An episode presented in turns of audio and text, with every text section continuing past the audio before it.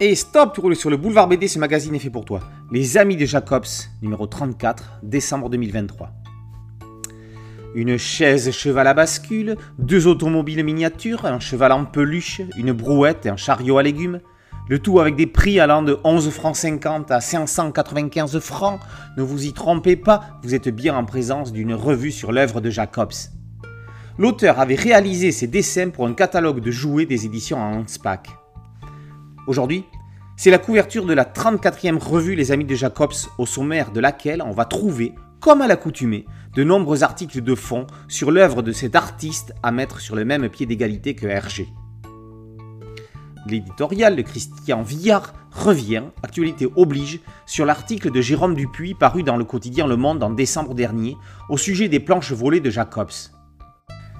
Il résume les exactions de Philippe Biermet, président de la Fondation Jacobs, Comment celui-ci a récupéré, entre autres, au coffre d'une banque, l'original de la couverture de la marque jaune, estimée à 2 millions d'euros, contre 4 planches originales d'Astérix, avec des petits transferts d'argent pour accompagner. Plus de 200 planches se sont ainsi échappées de la banque. Un vrai thriller. Dans les articles du semestre, on peut lire une interview de Jacobs accordée au journal Okapi en 1980. Avec les chronoscaphes américains, on profite de Times Machine sur des couvertures de comics. Le cœur de la revue est consacré aux 21 pages Les chemins de l'irréel par Daniel Vankerkov. Il expose les 7 raisons qui peuvent expliquer le succès des aventures de Blake et Mortimer.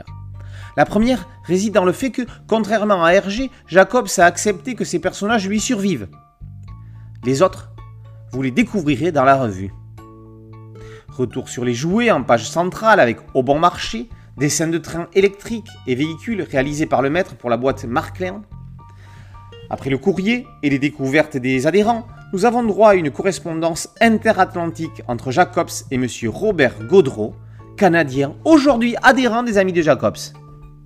On termine avec un article sur les mystères de la sortie du premier tome de l'Espadon au Lombard, puis un autre sur les époux Funken. En quatrième de couverture, Antonio Lapone propose un portrait de Jacobs tout en joie. Les Amis de Jacobs est une association visant à promouvoir la connaissance ou la découverte de l'œuvre d'Edgar Pierre Jacobs et sa continuité par les nouveaux auteurs et scénaristes. Pour 35 euros annuels, les adhérents reçoivent deux numéros des Amis de Jacobs, revus imprimés sur un papier de grande qualité et emplis d'articles d'une richesse incroyable. Toutes les informations pour adhérer et commander, entre autres, d'anciens numéros sont sur le site www.amidejacobs.org. On le dit pour Tintin, mais on peut aussi le dire pour eux. Quand on a fini de lire Blake et Mortimer, on peut recommencer à lire Blake et Mortimer. On y trouvera toujours quelque chose de nouveau.